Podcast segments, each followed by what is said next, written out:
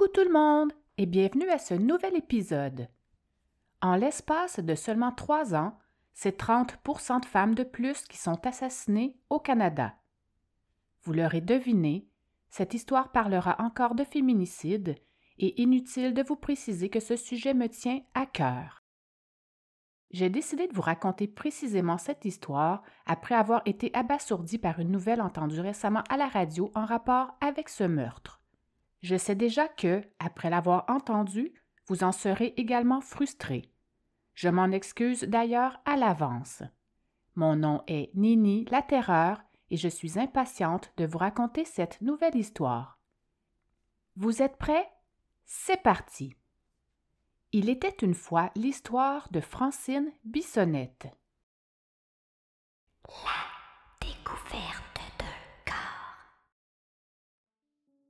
Le dimanche matin du 5 juin 2016, le corps inerte d'une femme de 62 ans est découvert dans une demeure de Chambly, au sud de Montréal. La femme est rapidement identifiée. Il s'agit de Francine Bissonnette, la propriétaire de la maison. Sur place se trouvait un homme de 59 ans qui sera alors arrêté par les policiers. En fait, la Régie intermunicipale de police Richelieu-Saint-Laurent avait reçu un appel vers 5 heures du matin pour un événement survenu sur la rue Beaulac. Urgence 9 quelle est votre urgence? Les policiers arriveront sur les lieux du drame aux alentours de 5h25. C'est là qu'ils vont rapidement constater le décès de la femme, puis qu'ils procéderont à l'arrestation du suspect qui se trouvait sur les lieux. Vous comprendrez bientôt pourquoi les policiers étaient aussi certains de la culpabilité de ce suspect qui fut rapidement mis en état d'arrestation. Donc, après avoir validé son identité, les policiers vont rapidement effectuer une recherche le concernant et vont constater que Daniel Derry n'a aucun antécédent judiciaire. L'enquête se poursuit donc. Selon le capitaine chargé de ce nouveau dossier, le présumé suspect devrait déjà comparaître le matin même au palais de justice de Longueuil. On ne connaît toutefois pas encore la nature du lien qui unissait la victime et le suspect. D'ici là, Derry sera interrogé par les enquêteurs au poste du quartier général de Sainte-Julie, où il y passera ensuite la nuit. Inutile ici de vous dire que ses proches étaient bien sûr tous sous le choc. À cette étape des procédures, Derry sera amené devant le juge qui ordonnera sa détention, même s'il n'a pas d'antécédent judiciaire. Francine Bissonnette est donc retrouvée assassinée par strangulation dans la résidence qu'elle y occupait avec Derry son conjoint et maintenant désormais également son meurtrier. Il aura commis l'irréparable au terme d'une dispute avec sa compagne, et ce, au sujet de problèmes financiers et de la vente de leur maison. Excédé de la situation, il aurait alors confessé l'avoir frappé, poussé face à un matelas et ensuite l'avoir lâchement étranglé avec sa ceinture dans le lit conjugal. My God, je trouve ça tellement effrayant c'est peu de temps après que les enquêteurs vont apprendre alors que le couple était effectivement sur le point de se séparer. Un classique, malheureusement. On en apprendra ensuite un peu plus sur l'appel qui fut passé au 911 très tôt ce matin-là. En fait, on apprendra que c'est un des fils du suspect qui aurait fait la macabre découverte après s'être rendu sur les lieux du drame à la demande de son père. En effet, le suspect aurait communiqué avec son fils quelques heures après le drame pour lui confesser le geste qu'il venait de poser. En panique, son fils se serait rapidement rendu sur les lieux du crime et y aurait donc fait cette horrible découverte. Pendant ce temps-là, ce sera sa conjointe qui appellera rapidement les urgences pour signaler le meurtre. Comme on peut s'en douter, tout s'est passé très vite à la suite de la confession de ce présumé meurtrier.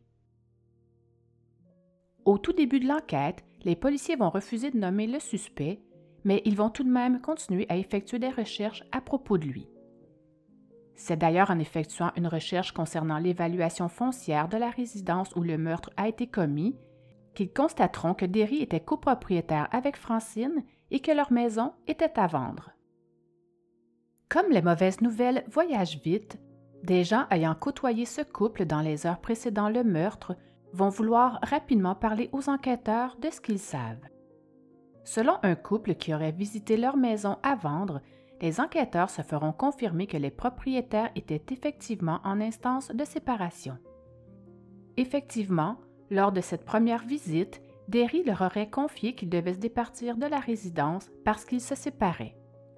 Des voisins, quant à eux, souligneront également que la maison était en vente depuis maintenant près d'un an et mentionneront que le couple y habitait depuis seulement trois ans. Leur voisine de derrière va, quant à elle, s'étonner de cette nouvelle. Elle dira que vendredi dernier, soit seulement deux jours plus tôt, Francine se baignait et que Derry, lui, travaillait sur le terrain, que tout semblait bien aller. Cette mère de trois enfants était évidemment très ébranlée d'apprendre qu'un tel drame avait pu se produire si près de chez elle. La même surprise secouait également les employés du restaurant Tim Horton situé sur le boulevard Fréchette. En fait, la superviseure racontera que le couple avait passé la soirée de samedi sur place. Elle dira aux enquêteurs qu'ils sont arrivés vers 19 h et qu'ils étaient toujours au team quand elle a terminé son shift à 22 h. Elle ajoutera qu'ils semblaient de bonne humeur, comme quoi les choses peuvent rapidement virer au drame.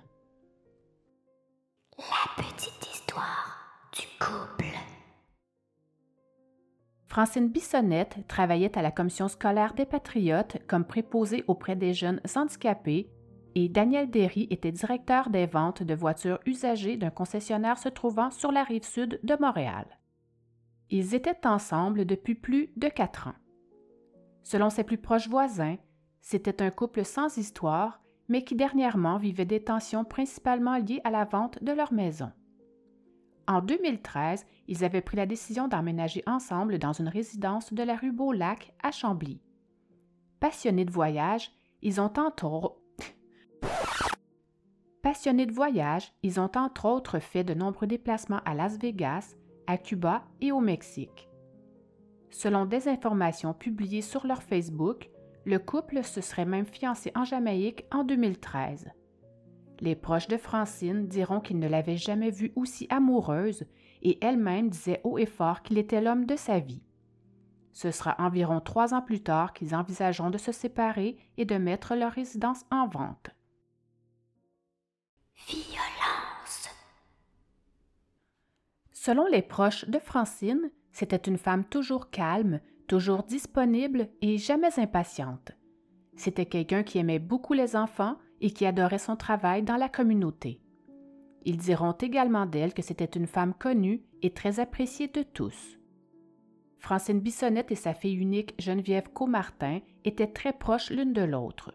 Elles se parlaient régulièrement au téléphone et se racontaient tout. Sa fille a donc rapidement remarqué les changements de comportement que subissait sa mère. Elle a vite compris qu'elle était victime de violences physiques et psychologiques et que son nouveau conjoint effectuait beaucoup de contrôles sur elle. Derry a commencé par isoler de plus en plus son amoureuse pour ensuite, graduellement, en arriver à contrôler tous ses faits et gestes. Par exemple, Francine et sa fille se voyaient énormément avant qu'elle ne fasse la rencontre de cet homme-là. Elles allaient danser ensemble et elles faisaient aussi beaucoup de voyages. Elles allaient fréquemment au restaurant, mais petit à petit, sa mère y allait moins souvent et quand elle s'y rendait, il fallait toujours que Derry soit présent. Parfois, elle avait un peu de liberté quand il partait au travail et les deux femmes en profitaient alors pour aller magasiner. S'il était là et que Francine voulait aller faire des achats, il tenait toujours à l'accompagner, même si Geneviève était là elle aussi. Il tenait à tout contrôler. Ensuite, Derry a commencé à lui interdire d'avoir des amis hommes sur sa page Facebook et ce, même s'il s'agissait d'hommes de sa propre famille.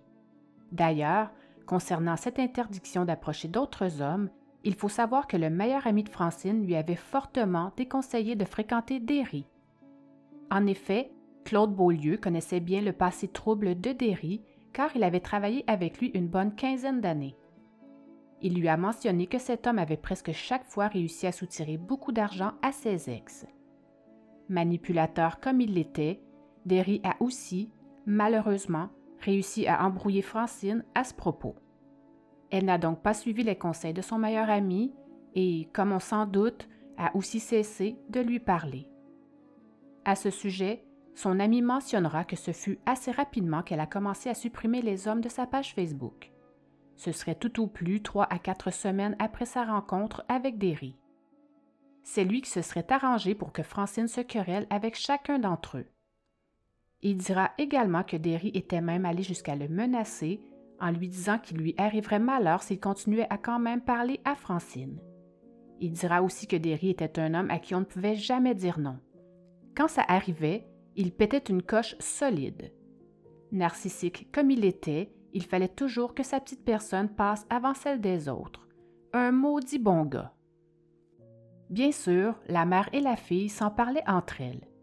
Au début de sa relation, Francine n'a jamais pensé que ce contrôle qu'il exerçait sur elle, ainsi que toute cette violence qu'elle subissait, puisse aller jusqu'au meurtre, mais au fil du temps, elle a commencé à craindre pour sa vie. Elle a d'ailleurs déjà mentionné à Geneviève que parfois il était tellement en colère qu'elle craignait qu'il ne finisse par la tuer. Une des phrases que Geneviève a dites m'a beaucoup interpellée. Elle s'est fait poser la question à savoir si, avant le drame, elle avait déjà pensé que son beau-père aurait pu tuer sa mère. Elle a répondu que non, qu'elle n'y croyait pas du tout, car pour elle, sa mère était forte et donc elle pouvait s'en sortir. La même question a aussi été posée au meilleur ami de Francine et sans hésitation, il a répondu que lui, il y croyait. Sa fille disait bien sûr à sa mère de partir, qu'elle méritait mieux que ça, de venir chez elle à la maison, ou que si elle préférait autre chose, qu'elle pouvait lui trouver un endroit pour vivre. En fait, sa mère ne voulait juste pas dépendre de sa fille. Elle voulait rester indépendante malgré le fait qu'elle craignait quand même énormément son conjoint. Francine n'a jamais porté plainte contre lui. Il n'a donc jamais été accusé de rien avant d'être arrêté pour ce meurtre crapuleux. Il est facile de remarquer certains faits troublants une fois que le mal est fait, et ce drame ne fait pas exception. Avec du recul, les gens autour vont bien voir que plusieurs signes étaient là, présents sous leurs yeux, tels que le fait que Francine minimisait les violences physiques que Derry lui faisait subir. Elle restait vague et disait simplement à ses proches qu'il l'embrassait un peu. Eux, bien sûr, remarquaient évidemment les bleus qu'elle avait parfois sur les bras. Derry faisait de plus en plus de crises et lorsque ça arrivait, il se mettait à briser des meubles et à saccager la maison. Sa fille racontera que, quand Derry passait la balayeuse, sa mère se cachait parfois pour lui téléphoner, car elle savait qu'il n'allait pas entendre sa conversation.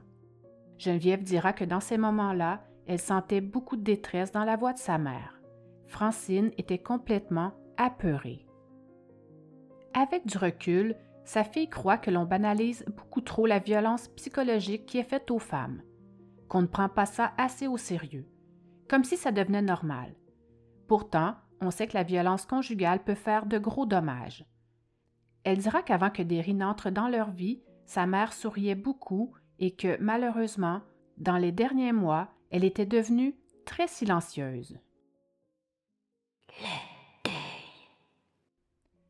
Geneviève Comartin, fille unique de Francine, a donc perdu sa mère d'un conjoint violent. Son deuil a été plus que douloureux. Elle avouera plus tard avoir rapidement constaté que la relation de Francine avec Derry n'était pas saine. Elle ne voulait pas trop faire de vagues à ce moment-là, de peur que sa mère ne soit forcée de la bannir de sa vie à son tour.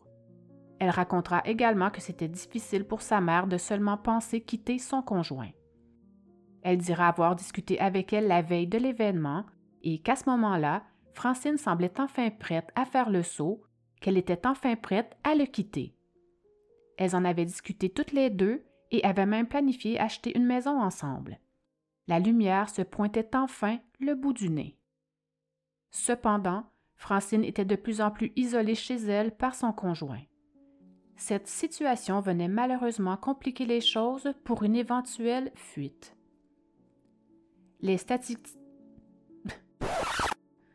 statistiques l'ont trop souvent démontré.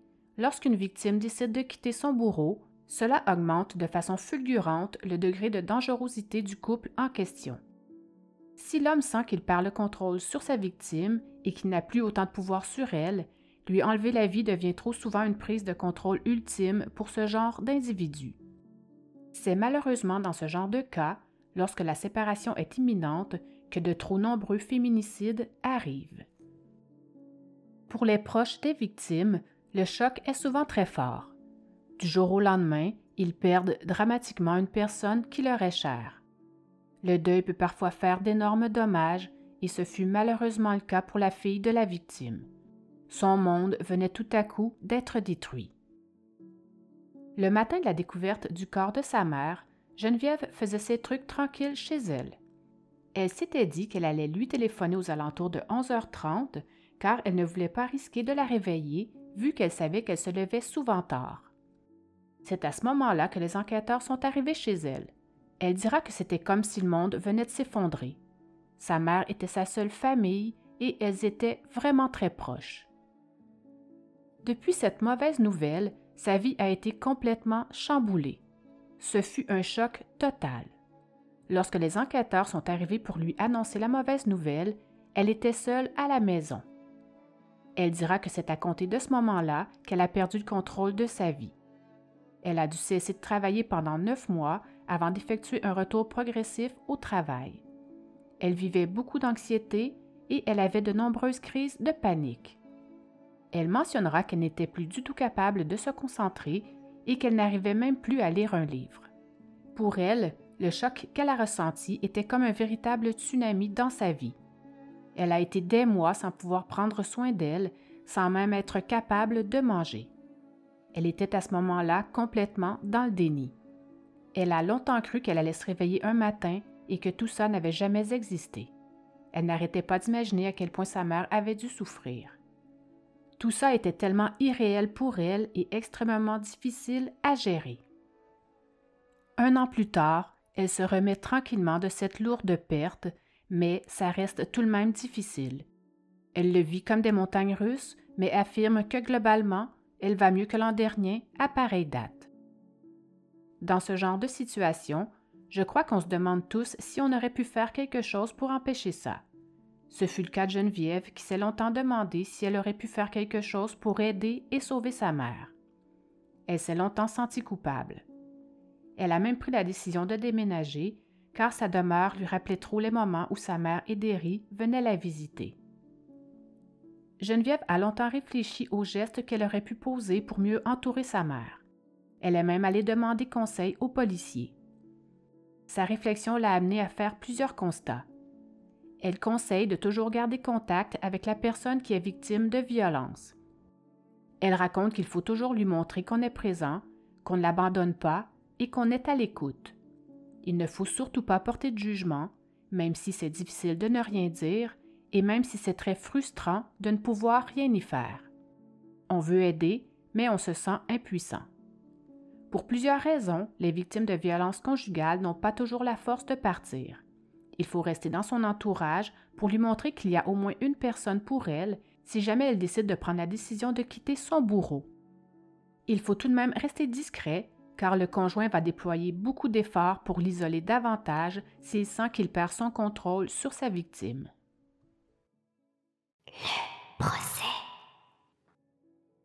Dans un premier temps, Derry sera accusé de meurtre au deuxième degré, impliquant au maximum une peine d'emprisonnement à perpétuité, mais un peu avant que ne commence son procès et à la suite d'une entente entre la couronne et la défense, il se verra imposer une peine de 12 ans de pénitencier pour homicide involontaire. Cette sentence négociée hors cours fera donc en sorte que Derry ne subira jamais de procès pour le geste affreux qu'il a osé poser. C'est donc à la suite de cette accusation réduite qu'il plaidera coupable. Sans dire un mot, il a tout de même jeté un bref regard à ses proches qui étaient présents au palais de justice de Longueuil. Dommage collatéral.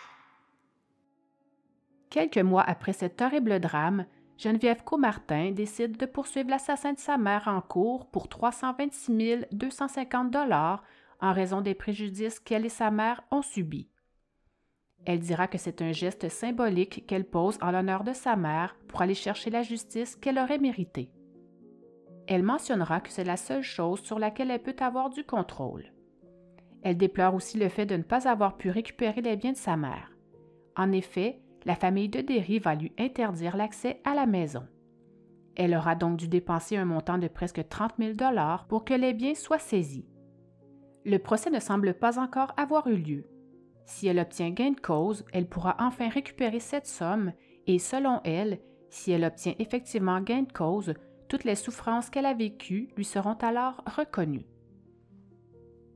C'est à partir d'ici que cette histoire fera monter votre degré de frustration, car c'est maintenant que je vous apprends que finalement, ce ne sera que six ans d'emprisonnement qu'aura en tout et partout effectué Derry.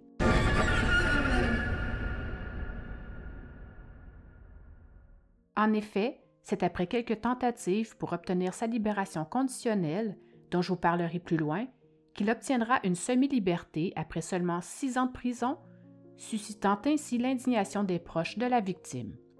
Voyons ça de plus près. Semi-liberté. Pour commencer, voyons tout d'abord ce qu'est concrètement une semi-liberté. Il faut savoir que les conditions entourant les semi-libertés accordées restent très strictes. L'individu doit se rapporter régulièrement aux autorités responsables. Il reste quand même sous le contrôle absolu de la Commission des libérations conditionnelles. Le prévenu n'a évidemment aucune marge de manœuvre, au moindre faux pas, il retourne directement en dedans. Bref, l'individu garde le statut de prisonnier, mais est en processus de réinsertion sociale. Que le meurtrier de sa mère puisse obtenir une libération conditionnelle après avoir seulement purgé la moitié de sa peine d'emprisonnement est pour Geneviève Comartin une décision qu'elle va trouver totalement incompréhensible. Elle dira à la presse qu'elle a très peur pour elle et pour sa fille et qu'elle angoisse à l'idée qu'elle pourrait le croiser dans la rue. Elle ignore comment elle pourrait réagir si une telle situation se présentait. C'est donc par téléphone et dans la plus grande incompréhension qu'elle a appris cette bouleversante nouvelle. Elle dira également à la presse ne pas comprendre cette décision, car déjà au départ, elle s'attendait à ce que cet homme soit condamné à la prison à vie pour ce meurtre crapuleux, mais ce ne fut malheureusement pas le cas. Elle s'est même demandé si c'était une blague, surtout après les propos que le meurtrier avait tenus devant la commission. Effectivement, elle aurait appris que cette semi-liberté lui avait été accordée même s'il avait encore exprimé une aversion pour sa victime en minimisant les faits. À ce propos, dans la décision de la Commission des libérations conditionnelles, on peut y lire que le discours fait par Derry devant eux glisse par moments, alors que ses propos sont légèrement accusateurs et encore teintés de reproches envers la victime. Mais ce n'est pas tout. J'aimerais vous citer ici quelques autres faits qui furent rapportés par Derry au commissaire de la Commission des libérations conditionnelles lors de leur audience avec lui ainsi que certains propos avancés par son agente de libération. Derry a reconnu avoir été un homme jaloux, un homme qui ne faisait valoir que ses idées, peu importe ce que la victime pensait. Il était manipulateur et culpabilisait sans cesse sa conjointe. Dans son dossier, il est noté qu'après maintenant cinq ans de détention, son équipe de gestion de cas a remarqué que ses propos tendent encore vers la minimisation, qu'il se réfugie encore derrière des mécanismes de défense et que son empathie à l'égard de la victime demeure toujours à approfondir. Son agente de libération conditionnelle estime quant à elle qu'il a toujours peu de considération pour la gravité du crime qu'il a commis et elle souligne également ses traits narcissiques et obsessionnels. Elle croit qu'il doit encore cheminer sur le plan introspectif. De son côté, Derry affirme qu'il n'est pas un homme méchant mais qu'il a de la difficulté à s'affirmer car il n'aime pas les conflits. D'ailleurs, à ce propos, il faut savoir qu'en octobre 2018, il a frappé un prisonnier au visage et a ensuite tenté de l'étrangler par derrière jusqu'à ce que d'autres détenus interviennent pour l'arrêter. Que se serait-il passé si ces co-détenus ne l'avaient pas arrêté à ce moment-là? Pas mal pour un homme qui n'aime pas trop les conflits. Cependant, depuis cet événement, son comportement s'est apparemment avéré plus conformiste. À la suite de tous ces éléments, nous sommes en mesure de penser que la Commission va lui refuser sa demande. Eh bien non. Malgré tout ce que les commissaires ont entendu, ils vont quand même accepter de lui octroyer une liberté partielle et vont donc lui permettre d'intégrer un centre d'hébergement communautaire, communément appelé maison de transition, mais au moins sous plusieurs conditions. La commission va également noter que Derry a encore du travail à faire, notamment concernant sa capacité à dialoguer d'égal à égal avec autrui, et en particulier avec les femmes. En gros, selon eux, sa soi-disant empathie à l'égard de la victime demeure à approfondir. L'équipe indiquera cependant un risque de récidive violente faible et un potentiel de réinsertion sociale élevé. Bref, Derry n'a pas obtenu une libération conditionnelle totale, une maudite chance, et devra demeurer dans un centre d'hébergement communautaire où il devra y effectuer un programme de 13 semaines spécialisé en violence conjugale. Il va à ce moment-là indiquer vouloir venir en aide aux hommes violents. What the fuck? Son agent correctionnel mentionnera qu'en détention, il avait suivi avec succès des ateliers pour se calmer et gérer ses émotions, tout en travaillant à la bibliothèque et tout en suivant également des cours d'anglais. Inutile de vous dire que la fille de Francine fulminait encore plus à la suite de cette nouvelle. Elle montra alors aux barricades pour essayer d'inverser la décision de la commission. Je vous fais écouter un extrait tiré de l'émission Femme, je te tue, des points qu'elle a mis de l'avant pour mieux appuyer sa démarche. Donc, le 8 septembre 2021, on accorde une semi-liberté à Daniel Derry. Et le 9 septembre, la fille de la victime, Geneviève Comartin, va faire une sortie dans les médias. Mais là, on se dit, comment se fait-il que ce gars-là peut retrouver une certaine liberté? Vous, vous avez tenu à faire entendre vos arguments euh, devant la commission. Oui, absolument. Avec la vague de féminicide qu'on a eue, avec la sensibilisation qui se fait, je me serais attendue à un peu plus euh, de précautions. Donc, elle multiplie les entrevues dans les médias et elle va même comparaître devant les commissaires aux libérations conditionnelles pour livrer un témoignage vraiment bouleversant. La fille de Francine Bissonnette rappelle alors aux médias une information que sa mère lui aurait confiée quelques années avant son décès et dont on n'avait jamais entendu parler. Pour rappel, monsieur a fait des menaces à ma mère qu'elle nous retrouverait au fort d'une rivière, ma fille et moi, avec des blocs de béton aux pieds. J'ose espérer que cette menace est prise au sérieux. Mais les commissaires aux libérations conditionnelles ne vont pas en tenir compte, Ils vont manifester aussi peu d'empathie envers elle que Daniel Derry en avait envers sa victime. Geneviève parlera également du fait qu'elle a vu sa mère dépérir à petit feu tout au long de sa relation avec Derry et des nombreux impacts que cette relation a eu sur elle et sur sa fille jusqu'à aujourd'hui. Coup de théâtre.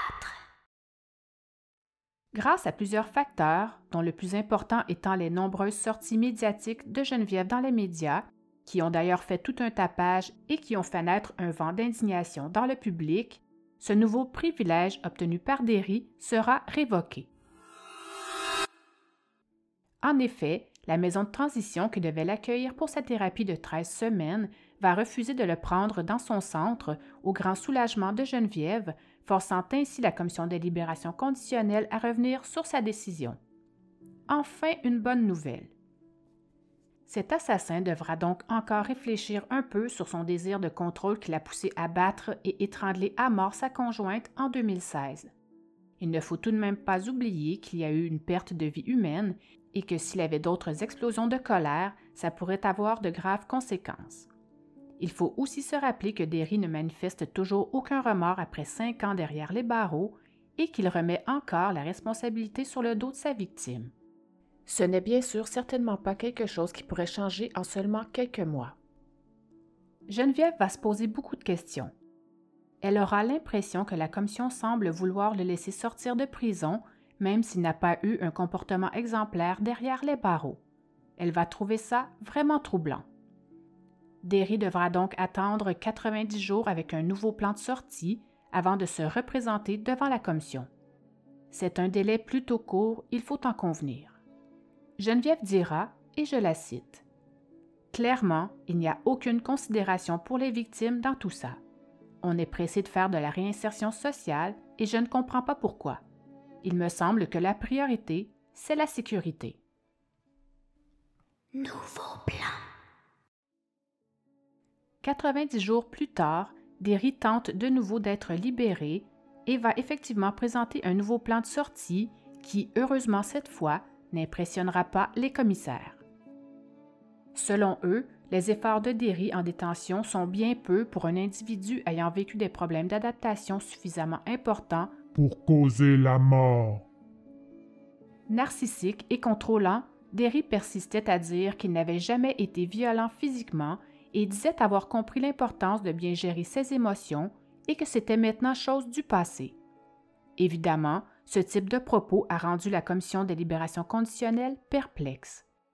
Cet assassin banalisait carrément ses agissements et ses comportements contrôlants. Les commissaires vont aussi préciser que Derry se trouvait dans le même environnement sécurisant et stable depuis sa détention et qu'il serait donc plus logique qu'il soit tout d'abord transféré au minimum avant de pouvoir sortir, même partiellement. Ils diront qu'il a une certaine pensée magique à l'effet que tout ira pour le mieux lorsqu'il sortira. Derry dira aussi qu'à sa sortie, il souhaitait s'adonner à des loisirs, faire du bénévolat ou bien occuper un emploi à temps partiel et surtout qu'il se voyait déjà donner des conférences pour venir en aide aux hommes violents. Non mais... Pour eux, il s'agit d'un détenu qui veut aller trop vite et sauter des étapes alors qu'il n'arrive toujours pas à comprendre comment il en est arrivé à tuer sa conjointe. Les commissaires n'ont donc pas été dupes cette fois. Ils ont mis le doigt sur plusieurs problèmes, dont aussi le fait que Derry ne parle jamais de la femme qui l'a tué, ni qu'il regrette son geste, comme si c'était lui la victime. Les commissaires expliqueront que ses réflexes de fuite et son besoin d'avoir raison sont encore trop présents et tendent à refaire surface. Ils soutiennent que ce sera la pierre angulaire de sa réinsertion sociale. Le dossier de Derry sera donc réévalué un an plus tard, soit en décembre 2022, ce qui donnera tout de même un petit répit aux proches de la victime.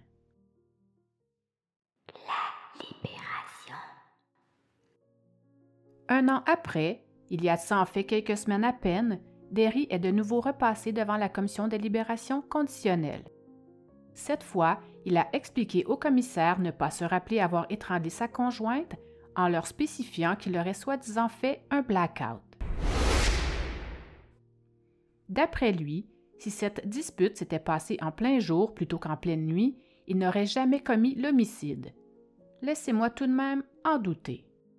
Il leur racontera qu'il aurait plutôt quitté les lieux pour aller prendre l'air, ou bien il serait allé voir ses enfants pour en discuter avec eux. Selon ses dires, il souhaitait éviter la chicane et ne voulait pas que la relation avec sa conjointe se termine mal. On se rappelle ici qu'en 2018, il a quand même essayé d'étrangler un co-détenu. Son agente de libération mentionnera que son discours et son attitude ont évolué au fil du suivi criminologique, car au départ, il rejetait le blâme sur la victime et démontrait peu d'empathie à son égard. Selon les commissaires, depuis l'an dernier, son cheminement s'avère quant à lui davantage dans la réflexion. Derry s'exprime désormais avec plus de facilité concernant ses faiblesses et il s'approprie davantage ses problèmes. Daniel Derry qui reconnaît maintenant être contrôlant dans ses relations intimes, devra tout d'abord suivre une thérapie fermée de six semaines, spécialisée en violence conjugale dans un centre résidentiel communautaire. Une autre de ses conditions de sortie sera de ne jamais se rendre près des villes de Brossard et de Chambly, lieu où le crime est arrivé, à moins d'un accord officiel de son agent de libération conditionnelle. D'ailleurs, durant l'audience, Derry va essayer de s'opposer à cette condition en expliquant qu'il y avait dans ces deux villes un restaurant qu'il aimait beaucoup ainsi que des amis à visiter. Misère. Finalement, bien sûr, il devra tout de même respecter cette condition. Derry aurait aussi affirmé qu'il sera dorénavant plus sélectif lors de ses prochaines relations. Effectivement, il mentionnera au commissaire qu'il ne cherche pas à tout prix une relation amoureuse, mais que si jamais ça lui arrive, il saura maintenant faire le bon choix. Espérons-le. Derry affirmera également qu'il ne voit aucun obstacle à son retour en société, puisque jamais il ne se replacera dans une situation aussi problématique avec une femme, soit celle entre autres d'acheter une maison conjointement. À ce propos, il devra également suivre certaines conditions. Il va dorénavant devoir rapporter à son surveillant toute nouvelle relation amicale ou amoureuse qu'il développera avec une femme, tout ça bien sûr dans le but d'éviter d'autres explosions de colère qui pourraient avoir de lourdes conséquences. Derry se verra donc finalement accorder sa semi-liberté. Après cette étape, quels recours peuvent avoir les victimes collatérales lorsqu'une telle situation se présente? Écoutons un court extrait de Geneviève à ce sujet lors d'une entrevue qu'elle a passée à TVA Nouvelles. Là, évidemment, euh, est-ce que vous avez le pouvoir d'intervenir? Êtes-vous entendu? Est-ce que la famille peut dire quelque chose euh, au moment donc, euh, où on décide de, de le libérer ou pas? Non, une fois que la décision a été prise, on ne peut plus s'opposer on ne nous écoute pas. Euh, la seule voix que j'ai à ce moment-là, c'est à travers les médias. Donc, je vous remercie vraiment beaucoup de, me faire entendre parce que c'est vraiment la seule voix que j'ai en ce moment. C'est normal, ça, que les familles aient justement ce sentiment d'avoir personne qui, les écoute, Mme Comartin. D'après moi, c'est pas normal. Je pense qu'on a le droit, après le drame qu'on a vécu, mm. d'avoir un accompagnement puis de bien comprendre chaque étape du processus. Conclusion. Après avoir commis un tel drame, cet assassin n'aura en fait passé que six ans derrière les barreaux. C'est tout à fait inadmissible et frustrant.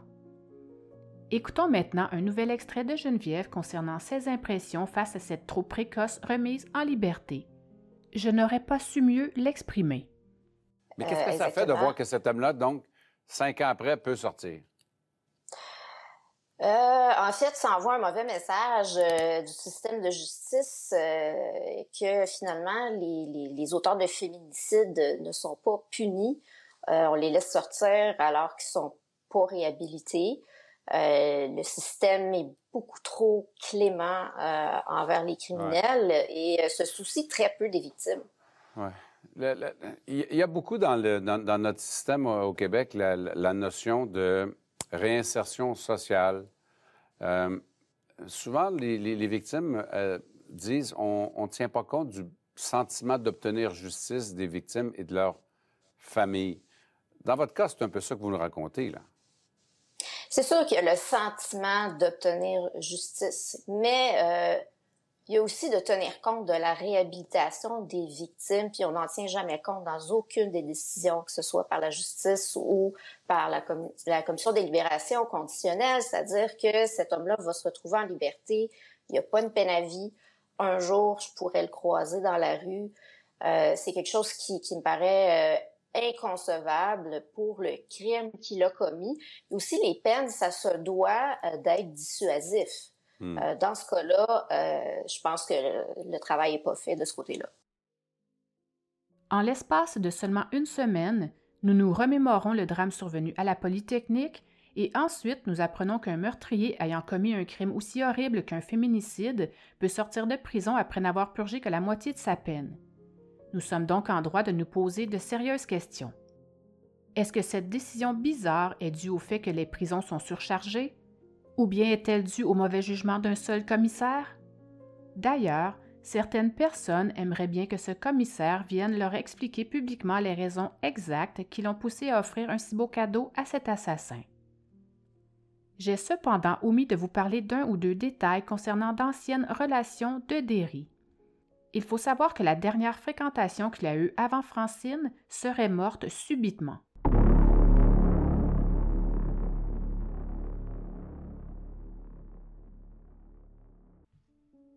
En fait, les détails de sa mort restent flous. Son ancienne conjointe serait morte dans leur maison, et d'ailleurs, Derry donnera plusieurs versions à ce propos au fil des années, dont une qu'elle serait décédée d'une rupture d'un organe interne. On sait cependant que cette femme a malheureusement subi elle aussi de terribles violences conjugales. Le meilleur ami de Francine dira d'ailleurs qu'une fois, à son travail, Derry s'était vanté à propos d'une de ses relations amoureuses.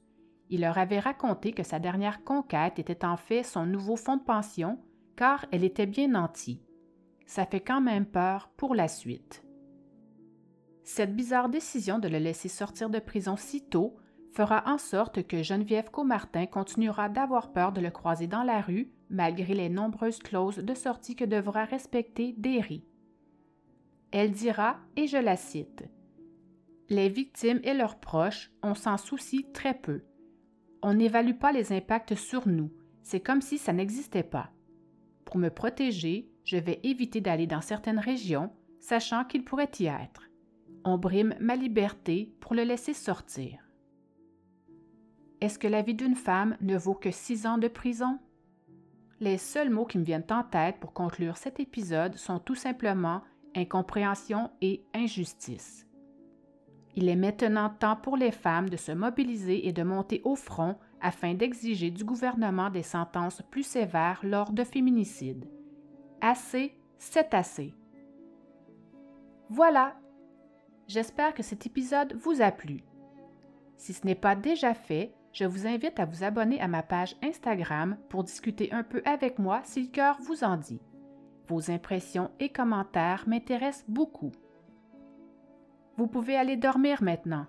Mais, si j'étais vous, je jetterais quand même un œil sous le lit, mais juste avant, j'irais planquer mes ceintures dans une autre pièce pour cette nuit.